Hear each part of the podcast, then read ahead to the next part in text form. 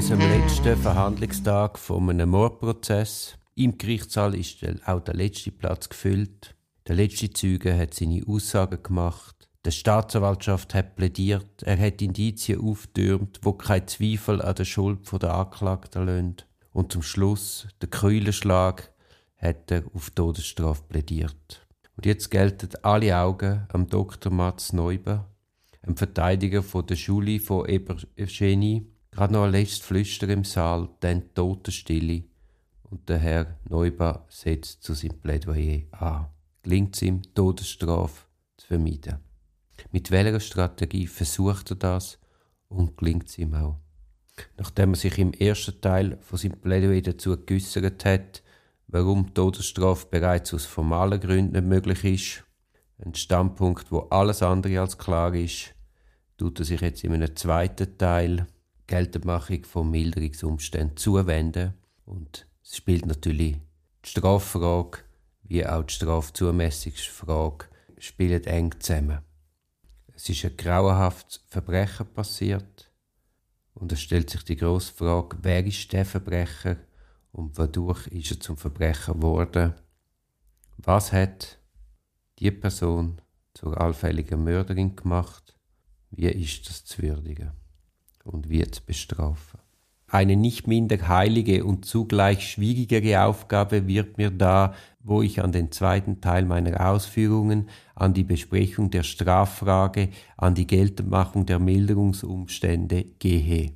Auch mich erschreckte die vollbrachte Tat. Allein als ich mich dieser jugendlichen Angeklagten gegenübersah, an ihre gute Abkunft, ihr höchst ehrenswerte Familie, an das greise, achtungsgebietende Haupt ihres unglücklichen, in Schmerz vergehenden Vaters dachte, als ich endlich mehr als alles in das Innere ihres Lebens eindrang, da fühlte ich unwillkürlich, dass hier eine Verteidigung möglich und geboten sei dass, wenn meine Klientin auch schuldig befunden wird, sie doch des Mitleid nicht unwürdig erscheint. Ich meine, das ist ein zentraler Punkt von der Aufgabe von der Verteidigung. Das ist ja eine Arbeit, die nur die Verteidigung kann leisten und auch nur kann leisten, wenn sie in der Lage ist, ein Vertrauensverhältnis und damit eine Nähe zu der beschuldigten Person herzustellen. Ein Verbrechen mag noch so groß sein, Größer und inhaltsreicher dünkt mir, dünkt mir die Frage, wer ist der Verbrecher und wodurch ward er zum Verbrecher? Fragen wir uns nun, was hat die Angeklagte zur Mörderin gemacht? Die Lust und die Freude am Töten war es nicht. Blicken Sie hin auf die Geschichte der Vergiftungen, sie liefert Ihnen eine Unmasse von Frauen, die diesem grauenvollen Laster verfielen.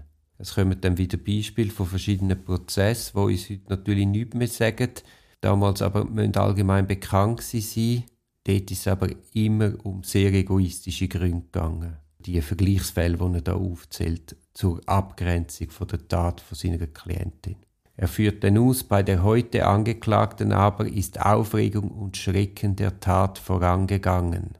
Er zitiert dann aus der Akte, aus was dass er das ableitet. Er nennt Züge, wo sie im Vorfeld beobachtet haben und nachher und er zitiert jetzt aus ihrem Geständnis, wo sie beschildert, den Todeskampf der Verstorbenen.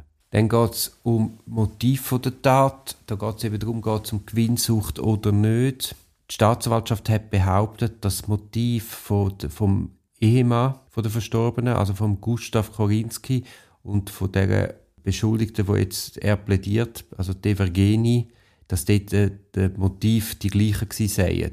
Sollen identisch gewesen sein in ihrem und eng verknüpft in ihrem Endziel. Solidarisch treffen sie daher Verantwortung und Schuld. Die Solidarität der Schuld lasse ich zu, die Solidarität der Motive niemals. Um des Geldes halbers brauchte sie im November 1867 wahrlich nicht zu morden.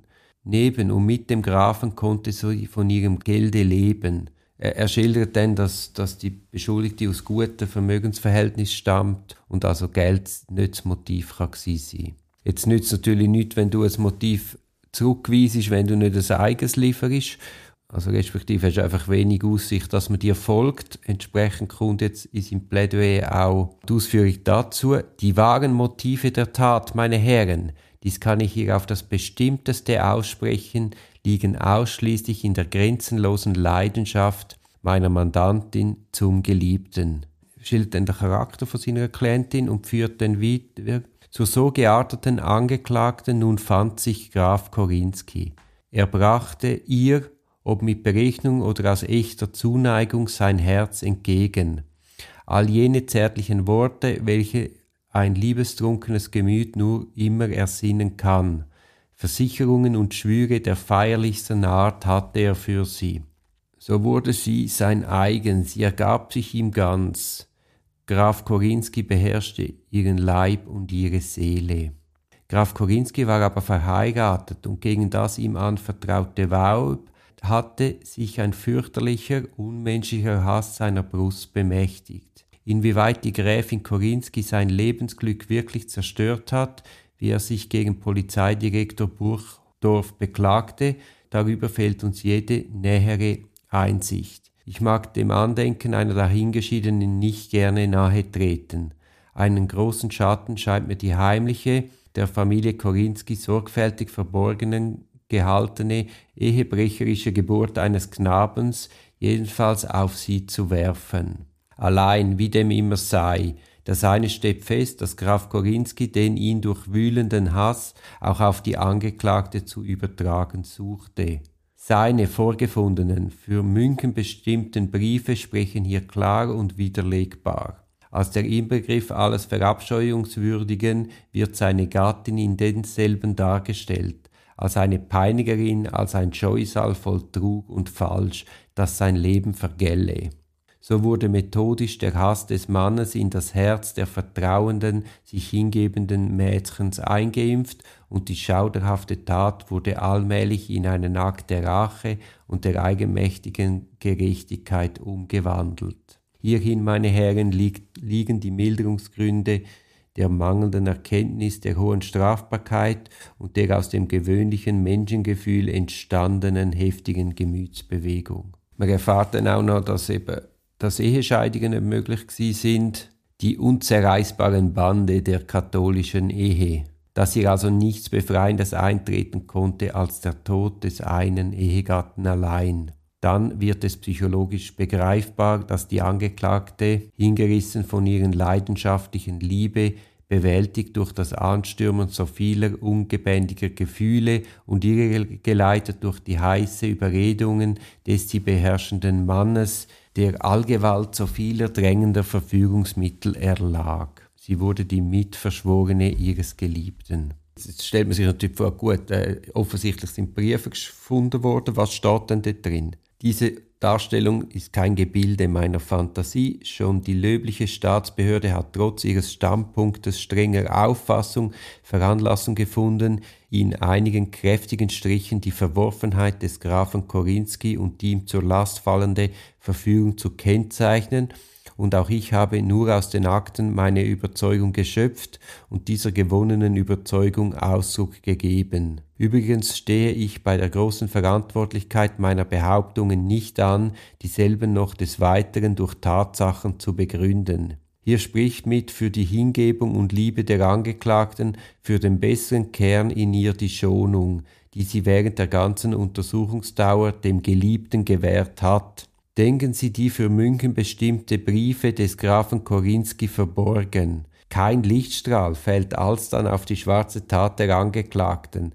Auf ihr Haupt allein läuft sich der ganze Druck der Missetat. Er wäre frei und sie duldete für ihn und um seinetwillen. Hierin erkennen sie das sich aufopfernde Weib, und hierin finden sie den Milderungsgrund einer auch durch ihr tadellos Vorleben begründeten sicheren Besserungsfähigkeit. Die waltende Gerechtigkeit hat uns aber jene Briefe nicht entgehen lassen, und wie vieles lesen wir aus ihnen. Hier sehen wir in nicht zerstörbarer Gewissheit die Allgewalt der Überredung bestätigt, deren der Graf bedurfte, den schweren Kampf, den sie vor ihm gerungen, den Hass, den er bei ihr steigernd angefacht, und das weiche Gemüt, das er allein verhärtet. Hier lesen wir die ewigen Anrufungen Gottes zu dem verruchten Zwecke, hier die ewigen Beteuerungen der Heirat, die Befürchtung, dass sie doch noch zurücktreten könnte von der Tat und die Tatsache, dass sie unter einem Eide gebunden nach München ging, also zum Tatort.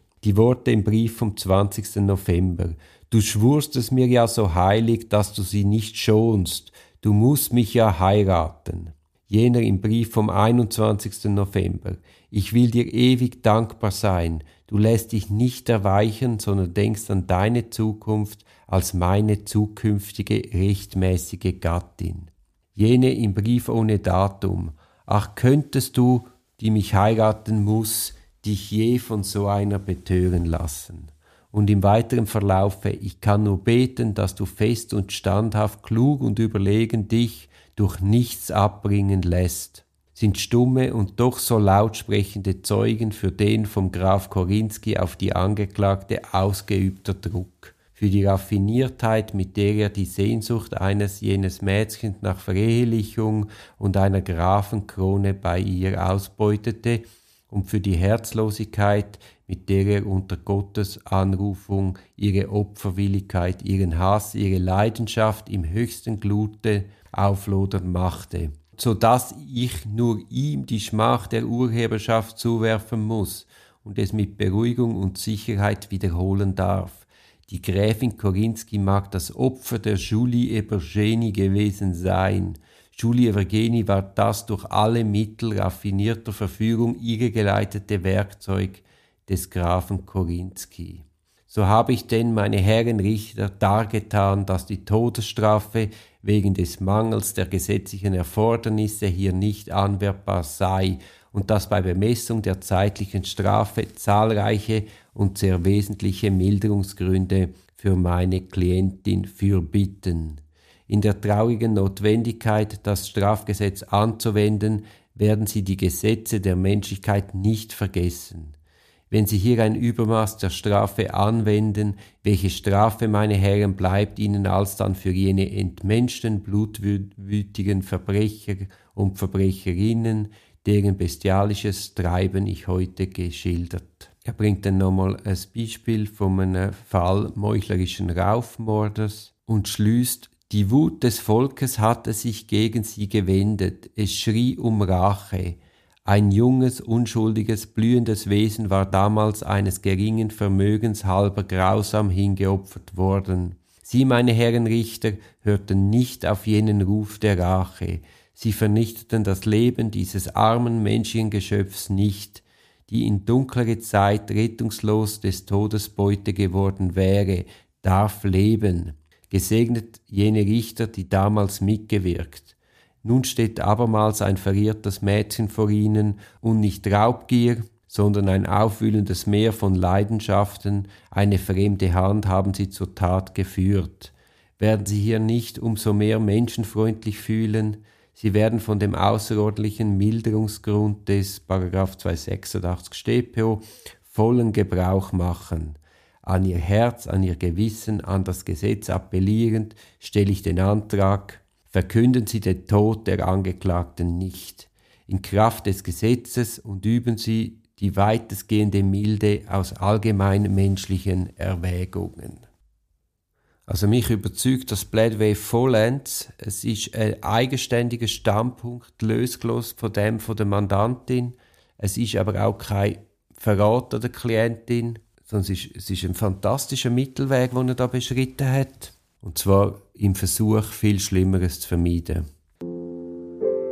Das ist ein Podcast aus der Reihe Auf dem Weg als Anwältin. Ich hoffe, der Podcast hat dir gefallen. Für mehr Podcasts schau doch auf meiner Homepage www.duribonin zusammengeschrieben.ch. Viel Spaß beim Entdecken von weiteren Podcasts.